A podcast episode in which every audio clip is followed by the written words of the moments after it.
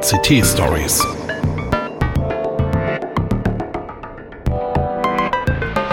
Pechschwarze Technikmomente.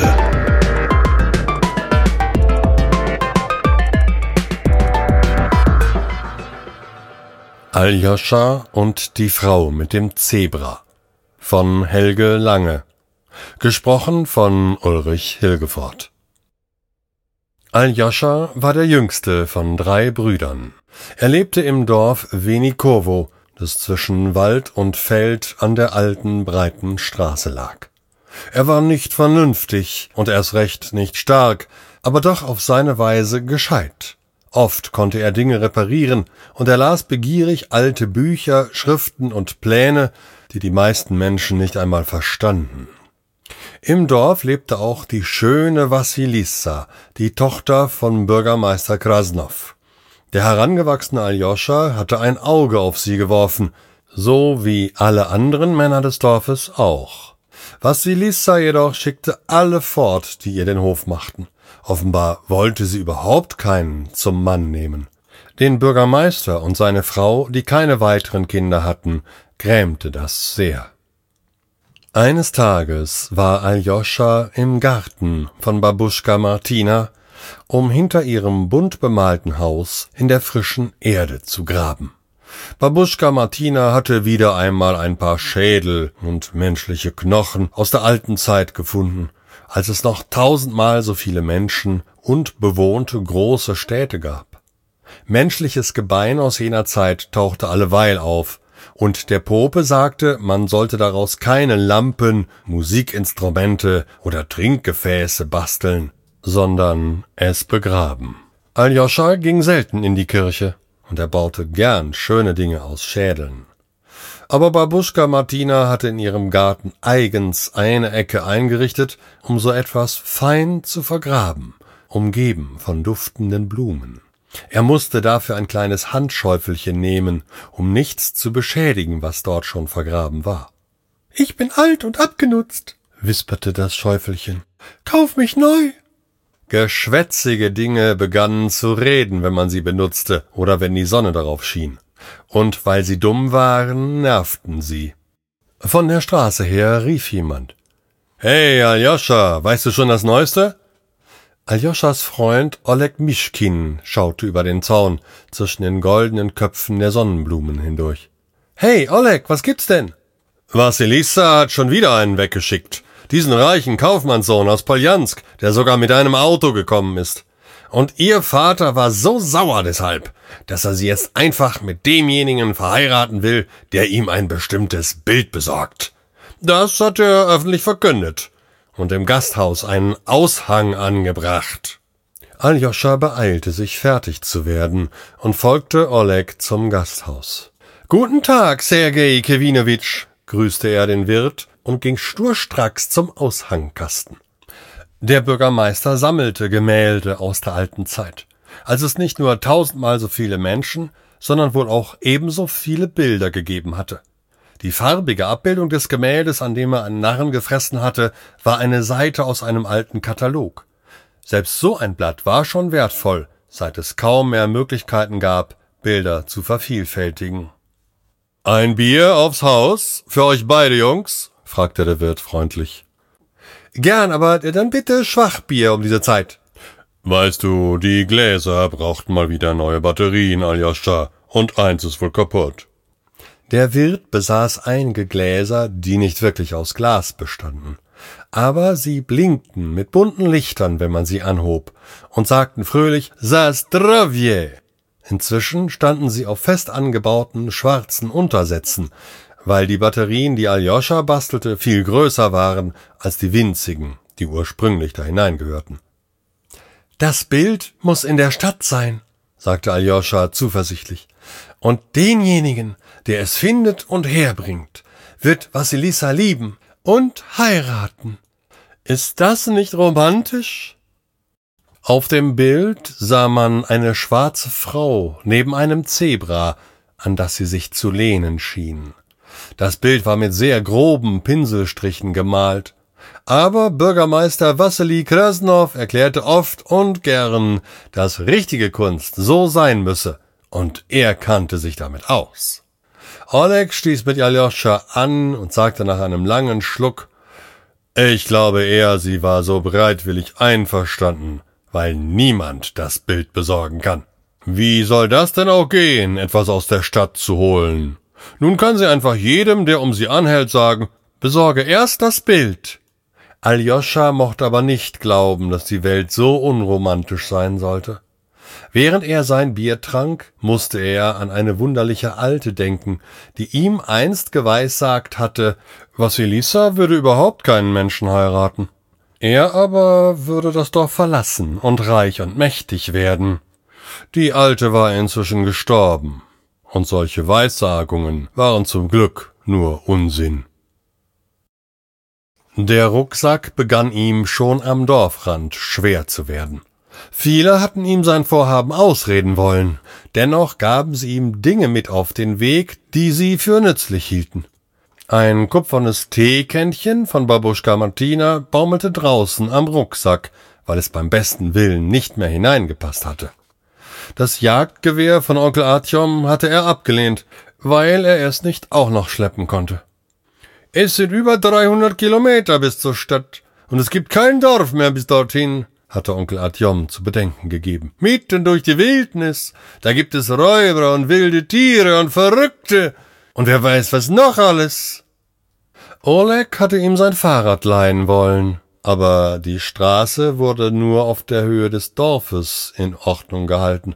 Außerhalb war sie kaum noch als Straße erkennbar. Zwar gab es auch Stellen, an denen sie sich von selbst reparierte, mal hier, mal da, immer wandernd. Dort wuchs der Straßenbelag wieder zusammen, und die hindurchgewachsenen Pflanzen gingen ein. Aljoscha besaß ein Mikroskop, unter dem er ein Gewimmel vieler winziger Maschinchen sah, wenn er Proben von solchen Stellen darunter legte. Wie dem auch war, die Straße schien ihm nicht zuverlässig genug. Ein Fahrrad wäre eher eine Last als eine Hilfe gewesen. Die Straße führte durch hügeliges Grasland, das von Waldstücken durchsetzt war. In Tümpeln quakten Frösche. Als sich die Sonne zum Untergehen neigte, beschloss Aljoscha, am Waldesrand sein Nachtlager aufzuschlagen. Er breitete eine Zeltplane und eine Decke im hohen Gras aus. Eigentlich wollte er noch ein Feuer machen und etwas essen, doch die Müdigkeit und das einschläfernde Zirpkonzert der Grillen waren stärker als der Hunger. Er legte sich nieder, schlug die Plane über sich und war auch schon eingeschlafen. Hilf mir, ich bin hier und kann nicht fort. Es war eine leise, ferne Stimme gewesen, kaum hörbar. Als Aljoscha am Morgen in die aufgehende Sonne blinzelte, wusste er nicht, ob er geträumt oder die Stimme wirklich gehört hatte. Manche Leute glaubten an Geister in den Wäldern, aber niemand wusste sicher, ob es sie gab oder nicht. Stöhnend erhob er sich, in seinen Beinen spürte er den heftigsten Muskelkater seit langem, und sein Rücken schmerzte vom Tragen des schweren Rucksacks. Ihm kamen Zweifel. Würde er es wirklich schaffen, in die Stadt hineinzukommen? Würde er das Bild finden, wenn ihm der Weg dorthin schon so schwer fiel? Ein großes Stück von Babuschka Martinas gutem Rührkuchen zum Frühstück ließ die Welt wieder freundlicher aussehen. Seine schmerzenden Muskeln fühlten sich viel besser an, als er sie mit wilder Pfefferminze einrieb, die hier üppig wuchs. Erst jetzt fiel ihm auf, dass hier ein unscheinbarer Weg abzweigte. Selbst früher, als die Straße noch in Gebrauch war, konnte das nicht mehr als ein Waldweg gewesen sein. Wieder glaubte er, etwas zu hören. Er konnte nicht einfach fortgehen, wenn jemand um Hilfe rief, also kämpfte er sich durch Brombeer und Weißdorn. Als die Baumkronen dichter wurden, hörte das Gesträuch auf. Hilfe! Da! Nun sah er sogar ein Licht im Dunkel des Waldes aufblitzen. Hallo? rief Aljoscha zaghaft zurück. Ist da jemand? Wieder blinkte ein Licht auf, und nun konnte er etwas erkennen. Er ging näher und sah ein Auto. Ich brauche Strom, wisperte es. Bring mich ans Licht. Das Auto sah nicht mehr gut aus, aber es war noch lebendig. Seine Reifen, prall und rund, schienen sich noch immer zu regenerieren. Doch sie steckten im Waldboden fest. Auf dem Dach und der Motorhaube trug es Solarpanels, doch die reichten im dunklen Wald wohl nur gerade dazu aus, das Auto am Leben zu halten, zumal auf den Solarpanels schon Moos wuchs. Aljoscha hatte nur selten ein lebendiges Auto gesehen, bei den Leuten im Dorf standen nur längst kaputte Autos herum. Hilf mir, bring mich ins Licht. Ich will es versuchen, sagte Aljoscha. Zwischen den Bäumen würde das Auto hindurchpassen, durch das Gebüsch könnte man es vielleicht mit Gewalt schieben, aber dafür brauchte es mindestens zehn Aljoschas. Dann bemerkte er, dass die Solarpanels nachträglich obendrauf geschraubt waren, ganz ähnlich denen, die das bescheidene Stromnetz von Venikovo versorgten. Das brachte ihn auf eine Idee. Mit Mühe gelang es ihm, die Hecktür des Autos zu öffnen. Tatsächlich fand er dahinter nicht nur reichlich Werkzeug, sondern auch eine Rolle Kabel. Während er mit Anstrengung und Öl die rostigen Schrauben löste, fragte er, wie kommst du hierher? Ich bin zu schwach, ich brauche Licht, antwortete das Auto, und Aljoscha hoffte, dass es mit aufgeladenen Akkus gesprächiger sein würde. Die Sonne stand schon hoch am Himmel, als er endlich fertig war. Die Panels lagen jetzt blank geputzt am Waldesrand im Sonnenschein und waren durch Kabel mit dem Auto verbunden. Aljoscha würde seinen Weg an diesem Tag zwar nicht mehr fortsetzen können, aber was machte das schon, wenn er morgen mit einem Auto in die Stadt fahren konnte? Welch ein Glück! Hungrig von der Arbeit kehrte er zu seinem bescheidenen Lager zurück und erschrak. Dort saß ein großer schwarzer Wolf, und schaute ihm entgegen. Vor ihm lag etwas im Gras, das er mit der Schnauze aufhob und wieder vor sich hinlegte.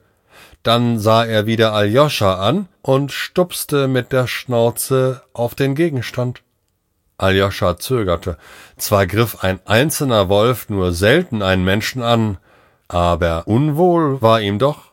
Vorsichtig ging er auf den Wolf zu, der eine Art freundliches Schnauben ausstieß. Hallo Wolf, sagte Aljoscha, du wirst mich nicht beißen, oder? Der Wolf legte den Kopf schief, so als wüsste er, dass diese Pose fast alle Tiere harmlos und niedlich erscheinen lässt. Dann schnaubte er erneut und schob das Ding mit der Schnauze auf Aljoscha zu. Ich soll das nehmen? Aljoscha ging in die Knie und griff vorsichtig nach dem Gegenstand. Es schien ein Halsband zu sein aus sehr stabilem schwarzen Kunststoff und mit einem kompliziert verriegelten Verschluss. Auf der abgewetzten Oberfläche waren zwei Buchstaben und eine Zahl zu erkennen. Ein Ja, ein Schar und eine Elf. Als er den raffinierten Verschluss geöffnet hatte, streckte ihm der Wolf den Kopf entgegen. Verwundert kam Aljoscha zu dem Schluss, dass das kein wilder Wolf sein konnte, Vermutlich war er unter Menschen aufgewachsen. Vorsichtig legte er ihm das Halsband an. Beim letzten Klick des Verschlusses ertönte ein leiser Summton. Der Wolf machte einen unsicheren Schritt zur Seite, dann ließ er sich ins Gras fallen, als wäre ihm plötzlich schwindelig geworden. Man hörte einige Pieptöne, dann eine Stimme Universalübersetzer Jascha 11 initialisiert auf Wolf. Bitte warten. Aljoscha richtete sich auf und trat erstaunt einen Schritt zurück. Konnte das wirklich möglich sein? Das Halsband redete noch ein paar unverständliche Dinge, dann kam der Wolf wieder auf die Beine, schüttelte sich und gab ein leises Blaffen von sich. Verstehst du mich? tönte es aus dem Halsband. Ja, antwortete Aljoscha begeistert. Aljoscha stand erst auf, als die Sonne schon hoch vom Himmel schien. Der gestrige Tag war ebenso anstrengend wie aufregend gewesen. Nun hatte Aljoscha einen Wolf als Reisegefährten und ein Auto. Dieses hatte sich nur ein kleines Stück weit aufgeladen und sich nicht allein befreien können. Aljoscha hatte die Räder freigegraben und gemeinsam mit dem Wolf mit aller Kraft geschoben. Endlich auf der Straße angekommen, war er bis spät in die Nacht damit beschäftigt gewesen, die Solarpanels wieder anzubauen und das Auto halbwegs zu putzen. Währenddessen hatte er sich mit dem Wolf unterhalten und dabei vergessen, wie seltsam das war. Der Wolf kannte die Stadt, er war selbst schon dort gewesen. Kurz entschlossen hatte Aljoscha ihn gefragt, ob er ihn begleiten wolle, und der Wolf hatte zugestimmt. Natürlich hatte es sich dann auch gehört, mit seinem neuen Begleiter das Abendbrot zu teilen, und er hatte sich gefragt, ob der Wolf sein Essen überhaupt mochte. Schnell hatte sich herausgestellt, dass das Tier alles mochte, was Aljoscha bei sich hatte, und zwar viel davon. Immerhin war der Rucksack dadurch leichter geworden. Der Wolf kam aus der Wiese getrabt und trug einen toten Feldhamster in der Schnauze, den er Aljoscha vor die Füße legte. Ich war jagen, sagte er. Magst du? Ich hatte schon. Nein, danke. Ich nehme den Rest meiner Wegzehrung zum Frühstück. Na dann. Der Wolf zerriss den Hamster in Stücke, die er herunterschlang. Aljoscha fand das Geräusch unangenehm, mit dem die kleinen Knochen brachen, und den Geruch erst recht. Von den Hunden in Venikovo waren ihm solche Ernährungsgewohnheiten freilich vertraut, aber bei einem Gesprächspartner empfand er das anders. Kurz darauf stiegen sie in das Auto, dessen Inneres sogar halbwegs sauber war, und fuhren los. Das Auto hatte zwar gesagt, dass es von selbst fahren und den Weg finden könnte, aber es gelang ihm nicht herauszufinden, wo es war, und auch die Straße erkannte es nicht. So musste Aljoscha also Autofahren lernen, was leichter war, als er befürchtet hatte. Viele der Knöpfe und Schalter waren gar nicht so wichtig oder bewirkten überhaupt nichts. Aljoscha fuhr vorsichtig mit 30 kmh und unterhielt sich mit dem Wolf, der auf dem Sitz neben ihm saß. Ich bin noch nie mit einem Auto gefahren, sagte Aljoscha. Ich auch nicht, antwortete der Wolf. Nur mit dem Zug. Du bist schon mit einem Zug gefahren? Einen Zug hatte Aljoscha bisher noch nicht einmal gesehen. Ja, in der Stadt. Man kommt damit schnell von hier nach da. Der Wolf hatte gestern erzählt, dass die Stadt tatsächlich menschenleer war. Und nun fiel ihm dazu noch etwas ein. Du hast gesagt, dass es früher viel mehr Menschen gab. Warum sind es jetzt weniger? Wo sind die hin? Die sind an einer Krankheit gestorben, antwortete Aljoscha. An einer großen Seuche, die um die ganze Welt ging. Manche meinen auch, dass es ein Krieg war. Der Pope sagt, dass sein Gott alle umgebracht hat, die nicht mehr genug an ihn glaubten. Der Wolf dachte nach, und Aljoscha fiel seinerseits eine Frage ein. Woher hast du überhaupt das Jascha? Er machte aus den zwei Buchstaben der Typenbezeichnung einfach ein Wort, weil ihm Universalübersetzer zu umständlich war. Von einem Hund, der vor der Stadt bei einem alten Mann lebte, in einem kleinen Haus. Ich habe oft heimlich beobachtet, wie der Hund mit dem Menschen reden konnte. Ich habe verstanden, dass das Halsband das gemacht hat. Dann ist der Mann gestorben und lag vor dem Haus. Der Hund hat sich neben ihn gelegt und getrauert, und nach einem Tag und noch einem Tag war er auch tot. Eine traurige Geschichte. Aber wie konntest du es ihm abnehmen? Der Verschluss war doch zu. Ich habe den Kopf von dem Hund abgemacht mit meinen Zähnen. Dann habe ich mich satt gefressen und mir das Halsband genommen. Du hast den Hund gefressen? Nein, der war zu groß. Ich musste das meiste zurücklassen. Dann habe ich einen ungefährlichen Menschen gesucht, der mir das Halsband anlegen kann. Wieso? Warum willst du Umgang mit Menschen statt mit Wölfen oder Hunden? Hunde, die sind dumm. Menschen sind interessanter als Wölfe. Sie können mehr tun, mehr und andere Dinge. Am frühen Nachmittag kam endlich ein Stück guter Straße, und Aljoscha wollte mutig ausprobieren, wie schnell das Auto fahren konnte. Doch da war der Akku leer und es blieb stehen. So war er mit dem Auto nicht weiter gekommen als zu Fuß, aber das Fahren war leichter und machte Spaß. Der Wolf besorgte ein Reh, das Aljoscha mit Ungeschick und Unbehagen abzog. Er hatte dergleichen noch nie gemacht. Er hatte sich immer gedrückt, wenn Onkel Artyom ihm so etwas beibringen wollte.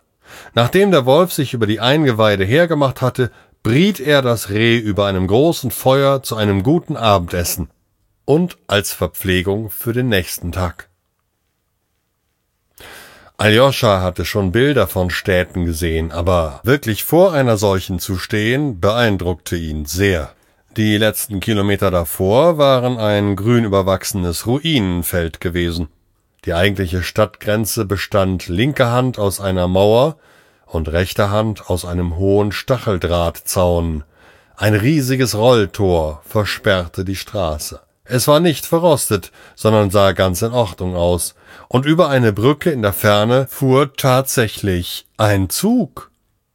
Hast du nicht gesagt, dass in der Stadt keine Menschen leben? fragte er den Wolf, dem er die Geschichte mit dem Zug nicht recht geglaubt hatte.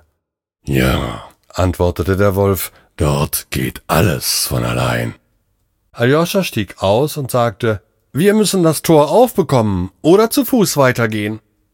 Auf der linken Seite gab es zwischen dem Tor und einem kleinen Häuschen einen offenen Durchgang für Fußgänger.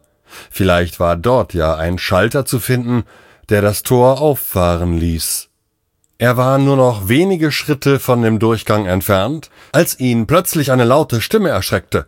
Halt, identifizieren Sie sich! Aljoscha zuckte zusammen und blieb stehen. Ein Fenster in dem Häuschen leuchtete auf, doch dahinter war niemand. Ich bin Aljoscha, sagte er, aus Venikovo. Ihren Ausweis bitte.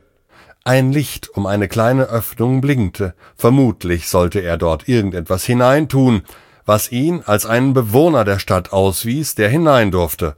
Er überlegte, ob er einfach weitergehen sollte. Doch wie zur Antwort auf den Gedanken kam mit brummendem Motor ein grauer Panzerwagen aus einer Seitenstraße gefahren. Der war nicht viel größer als sein Auto, sah aber trotzdem gefährlich aus. Er hielt geradewegs vor ihm und drehte seinen Turm, aus dem gleich mehrere Gewehrläufe ragten, in Aljoschas Richtung. Vorsichtig und langsam ging Aljoscha zurück zu seinem Auto. Zweifellos konnte der Panzerwagen ihn auch hier noch erschießen, aber solange er nicht in die Stadt einzudringen versuchte, war er hoffentlich in Sicherheit. Erst jetzt fielen ihm Einschusslöcher in den Wänden und ein paar kleinere Krater neben der Straße auf. Er fragte den Wolf, Wie bist du denn in die Stadt gekommen? Ich bin einfach hineingegangen. Pass auf, sagte der Wolf und lief auf den Durchgang zu. Mit klopfendem Herzen beobachtete Aljoscha, wie er ungehindert hindurch und an dem Panzerwagen vorbeilief. Natürlich, erkannte er, nur Menschen wurden kontrolliert. Tiere jedoch nicht. Aljoscha kam eine Idee, denn er wusste, dass Technik meistens dumm war. Er ließ sich auf Knie und Hände nieder und lief auf allen Vieren auf den Durchgang zu. Halt, identifizieren Sie sich! hielt die Stimme ihn erneut auf, und er zog sich eilig wieder zurück. Das wäre auch zu leicht gewesen, darauf wäre ja jeder gekommen. Auch der Wolf kehrte zum Auto zurück, nicht ohne vorher an dem Panzerwagen sein Bein zu heben und ihn zu markieren. Gibt es in der Stadt noch Überreste von Menschen? fragte Aljoscha. Nur das, was nicht fressbar war. Kleidung und Zeug, das sie bei sich hatten. Zeug, das sie bei sich hatten. Genau. Sie müssen etwas gehabt haben, das sie vorzeigen konnten, um in die Stadt gelassen zu werden. Kannst du nach so etwas in der Stadt suchen? Wie sieht es aus und wie riecht es? Der Wolf begann, aufgeregt zu hecheln. Aljoscha seufzte. Das weiß ich nicht. Kannst du mir einfach alles bringen, was jemand bei sich hatte?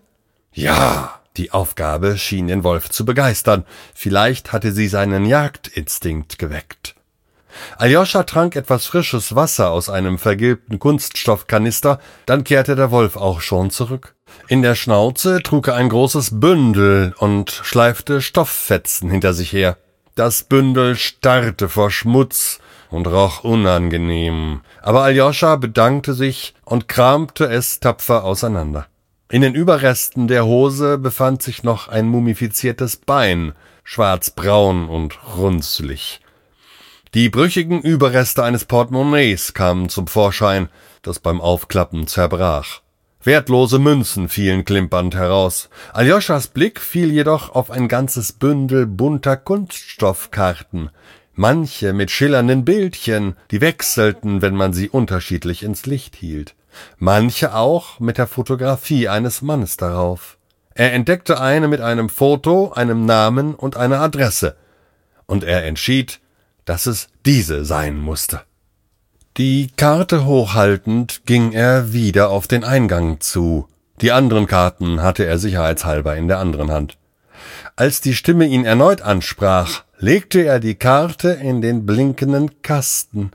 Lichtstrahlen flackerten darüber, dann wurde das Blinken zu einem grünen Leuchten, und die Stimme sagte Treten Sie ein, Maxim Kamera.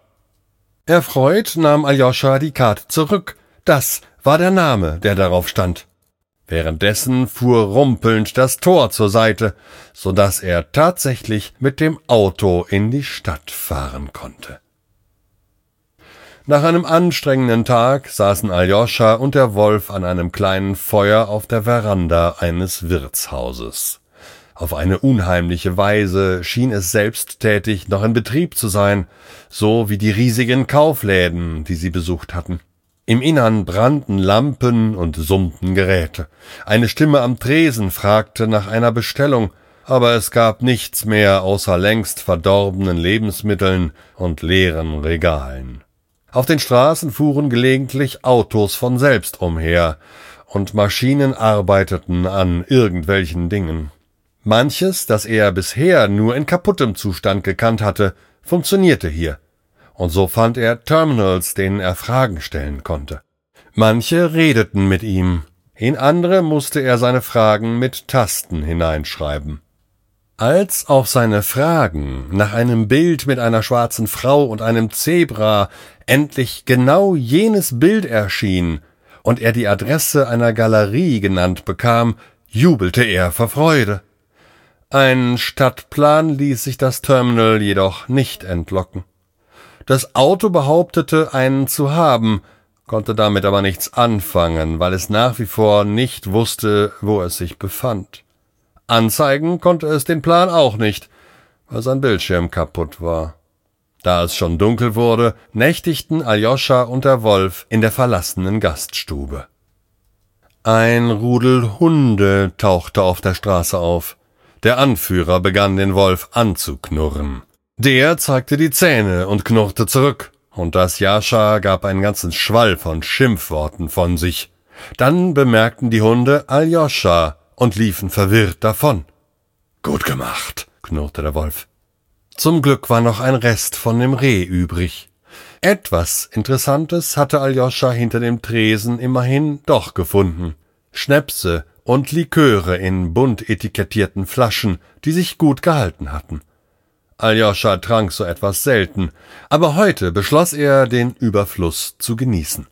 Der Wolf dagegen schüttelte sich nach einem kurzen Probieren und erklärte, das ist giftig. Erst am nächsten Nachmittag fand Aljoscha schließlich das Rathaus. Denn wo könnte er besser erfahren, wo die Galerie zu finden war? Den ganzen Morgen über hatte er sich nicht recht wohl gefühlt, und der Wolf hatte angemerkt, ich habe dir ja gesagt, dass das giftig ist. Aljoscha hatte nur genickt, worauf der Wolf wieder an dem mumifizierten Beinstück von Maxim Kamera herumgeknabbert hatte, das ihm als Kauknochen diente. Das Rathaus ragte hoch in den Himmel. Hier und da war ein Fenster zerbrochen, aber im Großen und Ganzen wirkte das Haus noch ziemlich intakt. Einige Informationsterminals in der Eingangshalle funktionierten einigermaßen, und es gab sogar einen Ständer mit vergilbten Stadtplänen. Als Aljoscha sich einen davon nahm, hörte er klickende und klappernde Geräusche, die sich rasch näherten. Der Wolf ließ seinen makaberen Kauknochen fallen, knurrte leise und zeigte die Zähne.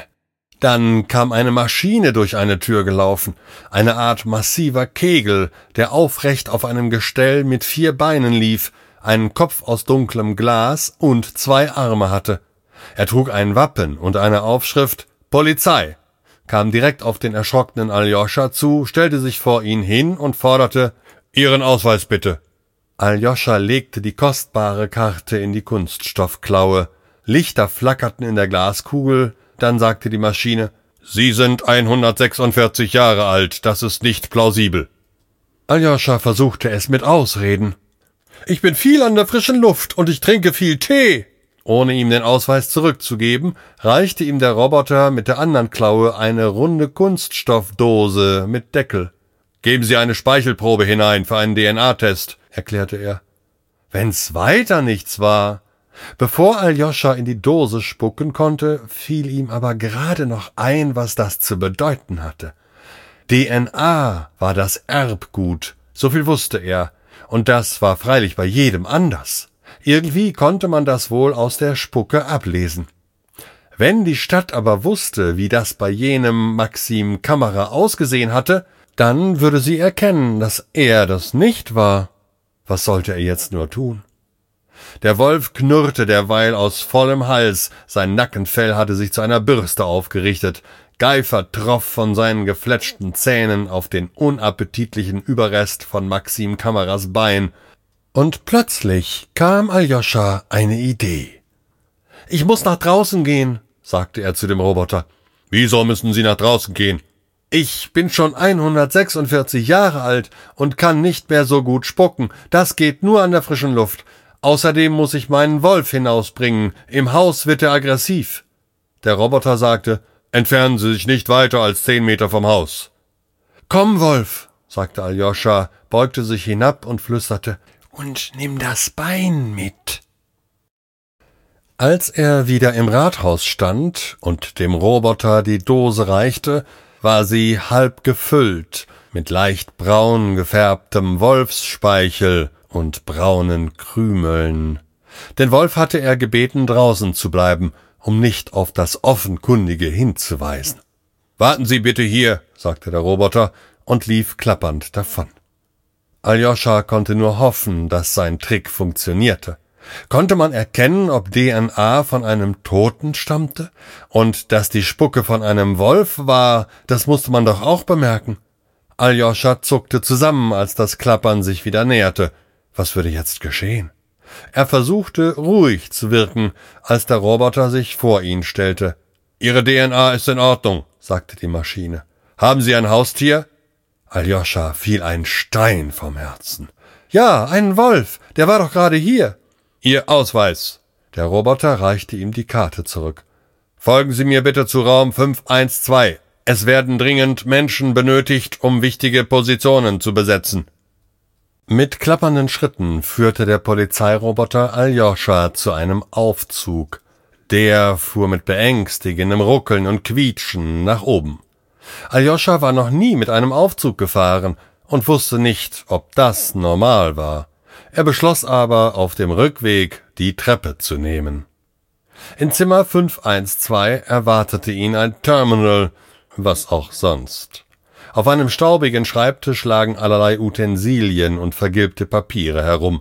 An der Wand hing schief ein verblichener Kalender, in dem alle Samstage angestrichen waren. Ein lustig gezeichneter Bär namens Misha schmückte den Kalender.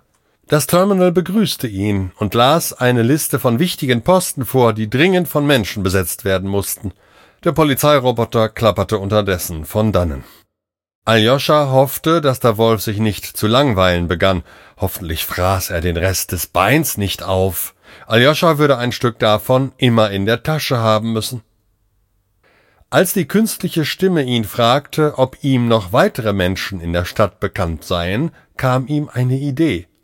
Ja, sagte er, ich habe einen jungen Mann mitgebracht, der draußen im Gang wartet. Ich selbst bin ja schon 146 Jahre alt. Soll ich ihn hereinschicken? Ja, schicken Sie ihn herein, Herr Kammerer. Er hat aber noch keinen Ausweis und keinen DNA-Test. Das ist kein Problem. Das wird schnell erledigt. Aljoscha ging aus dem Raum und schloss hinter sich die Tür. Er hoffte, dass auch diese Technik so zuverlässig dumm sein würde, wie er es schon kannte. Dann öffnete er die Tür wieder und trat erneut ein. Guten Tag, sagte er mit einem Blick auf den Kalender. Mein Name ist Micha Subotkin. Guten Tag, Micha Subotkin. Ihr Aussehen ist mit dem von Maxim Kamera identisch. Ja, wir sehen uns ja ähnlich. Wir sind verwandt. Einige Sekunden vergingen. Dann kam die Frage, sind Sie ein Klon? Aljoscha war nicht recht sicher, was das bedeutete. Waren Klone nicht Geschwister, die völlig gleich waren? Oder ihrem Vater so ähnlich wie ein Zwilling? Wie bei den Geistern im Wald wusste er nicht, ob es sowas überhaupt gab. Aber wenn nicht, dann hätte das Terminal wohl nicht gefragt. Ja, sagte er aufs Geratewohl. Gibt es noch mehr von ihnen? Wieder kam ihm eine Idee, eine noch verrücktere diesmal. Ja, wir sind einige. Wie viele? Nun, äh, ich glaube zehn. Als Klone haben wir doch alle dieselbe DNA und sehen gleich aus. Aber jeder bekommt seinen eigenen Ausweis, nicht wahr? Das hat lange gedauert, sagte der Wolf, als sie abends endlich wieder im Auto saßen. Er war derweil auf die Jagd gegangen und schien eine ganze Kaninchenfamilie ausgerottet zu haben. Sie fuhren wieder zu dem Wirtshaus, in dem sie die letzte Nacht verbracht hatten. Aljoscha hatte sich den Weg gemerkt und umkurfte Autowracks und Schlaglöcher mittlerweile mit einigem Geschick. Auf die Bemerkung des Wolfs hin zog er ein ganzes Bündel Ausweiskarten mit seinem Foto drauf aus der Jackentasche und erklärte lachend, ich hab mich verzehnfacht. Er hatte der Versuchung nicht widerstehen können. Immer wieder war er aus dem Büro hinaus und wieder hineingegangen. Er hatte sich als der nächste Klon mit anderem Namen vorgestellt, und ihm wurden auch gleich einige wichtige Ämter anvertraut.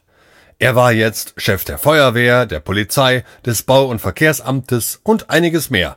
Ein paar Sonderausweise hatte er dafür zusätzlich erhalten. Wenn das in einer menschenleeren Stadt etwas zu bedeuten hätte, dann könnte er sich nun etwas einbilden auf seine Wichtigkeit. Während der restlichen Fahrt versuchte er vergeblich, dem Wolf zu erklären, wieso er jetzt zehn Personen war. Und das Auto merkte an, dass es nur für fünf Personen Platz habe. Es war ein freundlicher, sonniger Morgen. Mit dem Stadtplan fanden sie die Galerie schnell. Aljoscha war beeindruckt von der Größe und Schönheit des Gebäudes, auch wenn schon allerlei Grünzeug aus der Fassade wuchs. Eine Freitreppe führte zu einer ganzen Reihe von mächtigen hölzernen Türen hinauf, doch diese waren fest verschlossen und alle erreichbaren Fenster vergittert.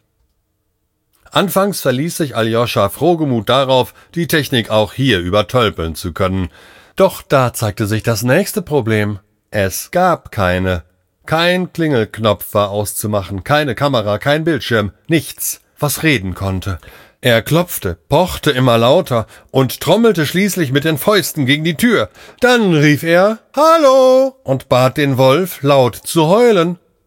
Als sein Geheul aus allen Richtungen beantwortet wurde, verstummte der Wolf und meinte Das ist keine gute Idee. Statt einer Meute von Hunden näherte sich jedoch ein Auto, nicht viel mehr als ein grauer Kasten auf Rädern. Es trug das Wappen der Polizei. Ein Roboter, wie der von gestern, stieg aus und kam die Freitreppe herauf. Er lahmte auf einem Bein und hielt eine Waffe in einer Hand. Ihren Ausweis bitte, verlangte er. Der Wolf begann zu knurren. Stolz reichte Aljoscha der Maschine gleich zwei seiner neuen Karten und erklärte, ich bin Ivan Volkowitsch Perewotkin, der Polizeichef der Stadt. Der Roboter schob die Karten in sich hinein und wieder heraus, reichte sie Aljoscha zurück und sagte, Danke, Herr Prewotkin, ich erwarte Ihre Befehle. Öffne die Tür der Galerie für mich. Haben Sie einen Durchsuchungsbefehl? Nein. Kann ich den erteilen?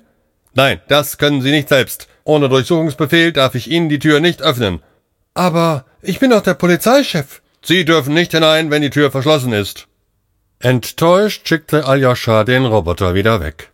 Dabei bemerkte er, dass nicht nur dieser selbst, sondern auch sein Auto schepperte und quietschte.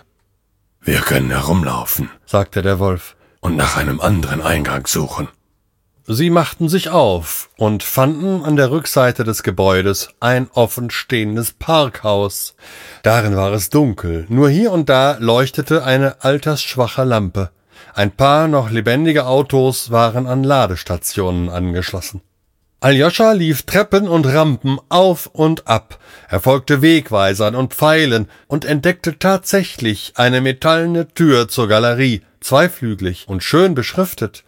Leider war auch diese Tür verschlossen. Sie sah nicht aus, als wäre sie leichter zu öffnen als die an der Vorderseite. Da ist offen, sagte der Wolf, der in einer dunklen Ecke herumschnüffelte. Tatsächlich gab es dort eine Tür, die nur angelehnt war ein Blitzsymbol darauf und ein rostiges Blechschild warnten vor dem Eintritt. Obendrein hatte jemand mit gelber Farbe Hochspannung quer über die Tür gepinselt. Bleib draußen, sagte Aljoscha.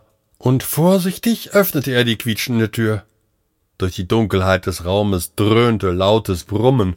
Noch vorsichtiger wackelte er an einem klemmenden Lichtschalter, bis endlich ein helles Licht an der Decke aufleuchtete. Der Raum war erstaunlich groß und voller Schaltschränke. Die standen offen, etliches war beschädigt. Ein paar Kabel waren nachträglich quer durch den Raum gezogen worden. Am nächsten Schaltschrank hing ein zerknittertes Blatt Papier. Darauf hatte noch einmal jemand geschrieben Lebensgefahr, nicht weiter. Aljoscha sah viel blankes Kupfer, bedeckt von Grünspan. Er wagte nicht, den Raum zu betreten, denn das hier war etwas ganz anderes als der kleine Schaltraum von Venikovo. Ein großer Brandfleck in der Mitte des Raumes fiel ihm auf, überall gab es Spuren von Ruß. Hier ist jemand verbrannt, sagte der Wolf. Ein Mensch. Du kannst das riechen? Ja, aber das ist schon lange her. Aljoscha bekam eine Gänsehaut. Doch dann kam ihm eine Idee. Komm, sagte er zum Wolf, ich brauche etwas aus dem Auto.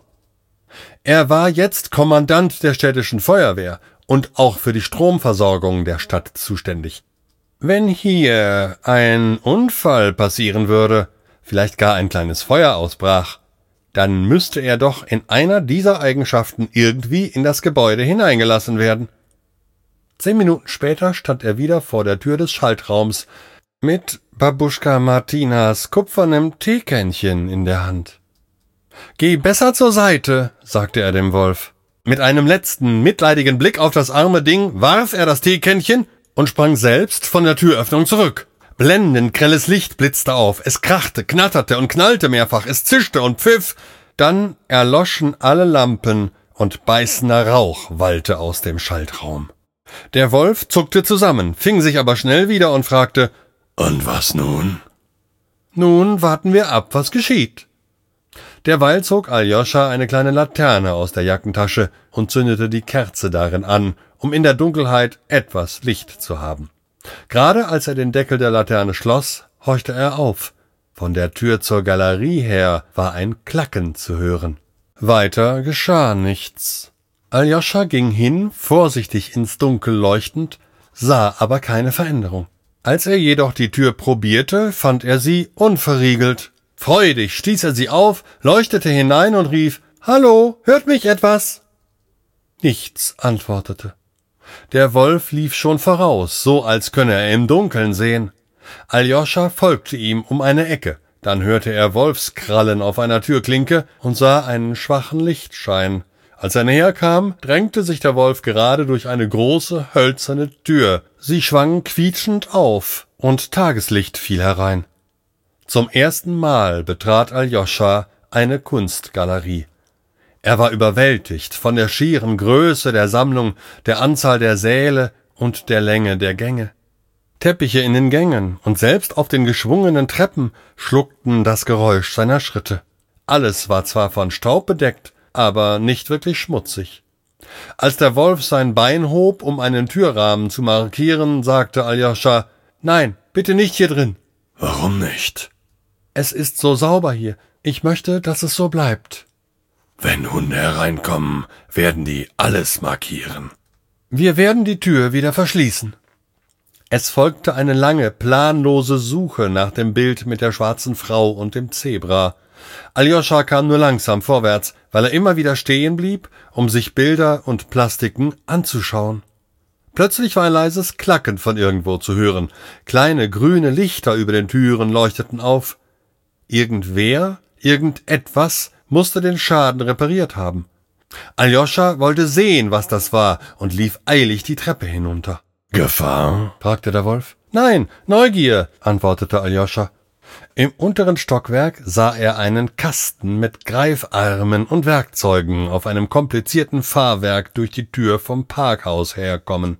Die Maschine reichte Aljoscha bis zur Brust. Sie fuhr auf eine geöffnete Tür am anderen Ende des Ganges zu, hinter der eine Treppe abwärts führte. Fasziniert beobachtete Aljoscha, wie das Ding die Treppe hinabrumpelte.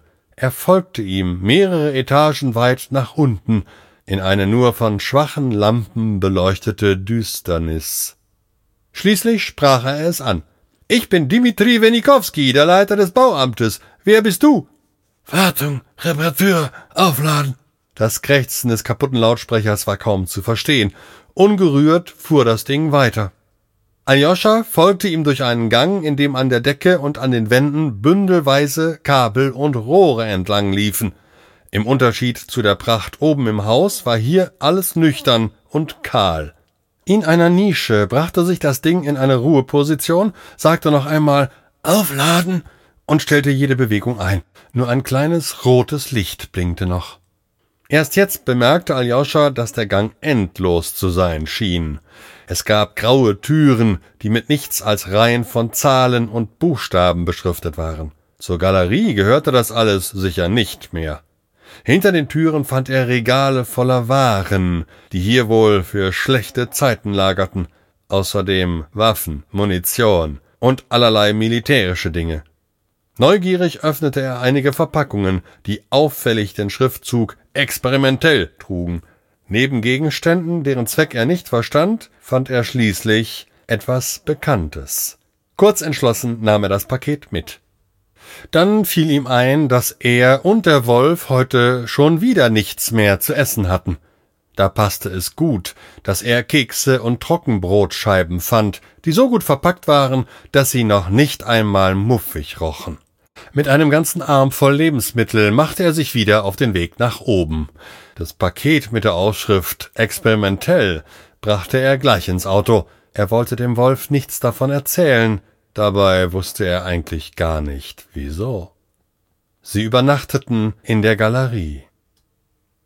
Am nächsten Morgen kam Aljoscha der Gedanke, dass er noch nie von solchem Luxus umgeben war und dass er die ganze Stadt sozusagen geerbt hatte. Der Wolf ließ sich von ihm noch einmal erzählen, was es mit Vassilissa und dem Bild auf sich hatte, und dass sie denjenigen heiraten würde, der es ihrem Vater brachte. Dann machten sie sich wieder auf die Suche. Es gab ein paar Räume, in denen keine Bilder hingen, dafür lagen dort aber lange Hülsen aus Pappe, in Regalen und am Boden. Aljoscha war ein Gedanke gekommen, der sich als richtig erwies. In den Hülsen befanden sich zusammengerollte Bilder. Der Vormittag war schon weit fortgeschritten, als er das gesuchte Bild endlich fand. Ausgerollt war es mannshoch und noch grober gemalt, als es auf der Abbildung im Katalog ausgesehen hatte. Der Künstler schien einen Spachtel statt eines Pinsels benutzt zu haben. Voller Freude rief Aljoscha den Wolf herbei, der ihm beim Zusammenrollen zuschaute. Erstaunlicherweise schien sich auch der Wolf auf Venikovo zu freuen, das er doch gar nicht kannte. Können wir jetzt in dein Dorf fahren? fragte er. Ja, Wolf, das können wir, antwortete Aljoscha. Beim Verlassen der Stadt fielen ihm so viele Dinge ein, die er hier noch gern tun würde. In einem Zug fahren, all die vielen Häuser und Paläste erkunden und in den höchsten Häusern bis ganz oben hinaufsteigen, um von dort oben hinabzuschauen. Wehmütig blickte er zurück, als er durch die Ruinen der Vororte fuhr. Wie lange würde es noch dauern, bis die Stadt vollends verfiel? Er wäre derjenige gewesen, der etwas dagegen hätte tun können. Das Bündel der Ausweiskarten in seiner Jacke erschien ihm wie eine schwere Last. Er war wohl der letzte Mensch, der die Verantwortung für die Stadt übernommen hatte. Er schämte sich, ohne zu wissen, vor wem eigentlich. Ist was? fragte der Wolf. Nein, nur der Abschied von der Stadt, sagte Aljoscha und wischte sich mit dem Ärmel über die Augen. Auf nach Venikovo! Die Hochzeit fand geradewegs am Tag nach Aljoschas Rückkehr statt. Es wurde ein Fest, an das sich das ganze Dorf noch lange erinnerte. Dass Vassilissa schließlich doch noch heiratete, erschien allen wie ein Wunder, und ein wenig feierte man auch Aljoschas Rückkehr von seiner abenteuerlichen Reise. Am Tag darauf, als das Fest noch lange nicht zu Ende war, erwachte Aljoscha als einer der ersten und nüchternsten er hatte so schnell so viel Wodka in sich hineingeschüttet, dass er alles gleich wieder erbrochen hatte. Danach hatte er nichts mehr getrunken. Wassili Krasnov war mit der Wodka-Karaffe zu ihm gekommen. Er hatte sich den Bart gestrichen und entschuldigend gesagt, Ach, Aljoscha, ich hätte dir Vassilisa schon gern zur Frau gegeben, aber du weißt es ja, sie hat vor dem ganzen Dorf darauf bestanden, dass ich mein öffentlich gegebenes Wort halten muss. Aljoscha war bei der Ankunft in Wenikowo geradewegs mit dem Auto zum Hause der Krasnows gefahren. Dort hatte der Wolf gefragt, ob der bärtige Mann in der Tür Vassilisas Vater sei. Aljoscha hatte ja gesagt. Der Wolf hatte sich die Papprolle geschnappt und war damit direkt zu Bürgermeister Krasnow gelaufen. Verwirrt hatte der ihm die Rolle aus der Schnauze genommen, das Bild ausgerollt und einen Freudenschrei ausgestoßen. Doch während er sich überschwänglich bei Aljoscha bedankt und davon gesprochen hatte, sogleich mit den Hochzeitsvorbereitungen zu beginnen, war Vassilisa ihrerseits auf die Knie gegangen, hatte den Wolf umarmt und war in Verzückung geraten, als dieser auch noch sprechen konnte. Als derjenige, der das Bild gebracht hatte, wurde nun also der Wolf als Bräutigam erkoren. Das Dorf hatte sich schnell damit abgefunden. Die heiratsfähigen Männer waren zufrieden, dass letztlich keiner von ihnen Vassilissa bekommen hatte. Und die alten Leute sagten, dass es früher, als die Musik noch lauter und die Feste noch wilder waren, noch viel verrücktere Dinge gegeben habe. Nur der Pope wollte das seltsame Paar nicht kirchlich trauen. Wenigstens ließ er sich aber dann dazu überreden, mit einem Verweis auf Gottes unerforschliche Wege seinen Segen zu geben. Nachdem Aljoscha sich von dem vielen Wodka übergeben hatte, war ihm in seinem benommenen Zustand ein Gedanke gekommen, und er hatte das fast schon vergessene Paket ausgepackt. Das experimentelle Gerät darin war ein Halsband, wie der Wolf es trug, aber beschriftet mit Jascha 31. Ein junger Hund auf Battletour durch das Fest hatte ihn schwanzwedelnd umtanzt, doch Aljoscha hatte etwas anderes vorgehabt. Nach dem letzten Klicken des Verschlusses waren Pieptöne und Worte durch seinen Rausch gedrungen. Jascha 31 initialisiert auf Mensch. Bitte warten. Dann war ihm schwarz vor Augen geworden. Nun war Aljoscha als einer der ersten wach. Er lief durch das Dorf, das ihm jetzt viel kleiner schien als früher. Ein zotteliger Hund kam ihm entgegen, und in Aljoschas Kopf erklangen die Worte Hallo, ich mag dich, spielst du mit mir? Aljoscha stutzte, dann erinnerte er sich und fasste an sein Halsband. Der Hund hatte nichts gesagt, und das Halsband auch nicht. Es schien durch Gedankenübertragung zu funktionieren. Nein, erwiderte er in Gedanken und fügte hinzu, aber ich mag dich auch. Er lief durch das Fest, wo Betrunkene im Freien ihren Rausch ausschliefen und einige noch immer feierten. Onkel Artyom war einer von ihnen. Er blinzelte ihm entgegen und lallte irgendetwas. Mit dem Wolf kann man sich wenigstens über die Jagd unterhalten, übersetzte das Jascha. Aljoscha ging nach Hause, wo er das Auto an eine Steckdose angeschlossen hatte. Als er an Babuschka Martinas Häuschen vorüberkam, war sie schon wach und rief aus dem Fenster Guten Morgen, Aljoscha, im Garten gibt es wieder zu tun. Und dummer Junge lässt sich selbst von einem Wolf noch übertölpeln.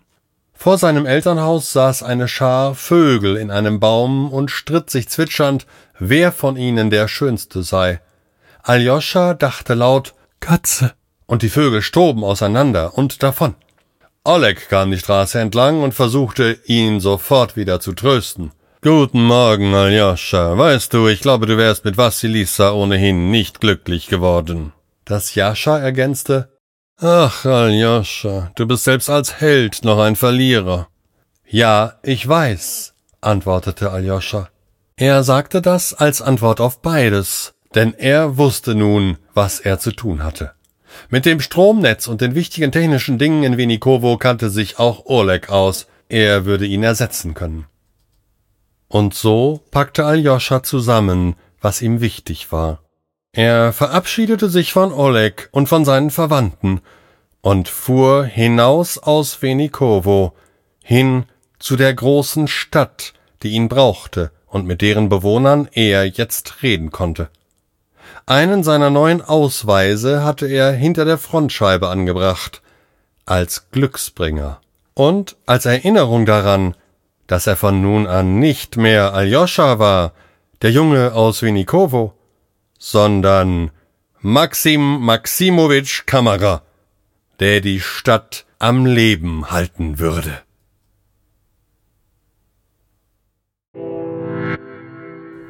Das war Aljoscha und die Frau mit dem Zebra von Helge Lange. Gesprochen von Ulrich Hilgefort. Redaktion Peter Spitz. Technik Hartmut Gieselmann. Eine Produktion von Heise Medien Hannover.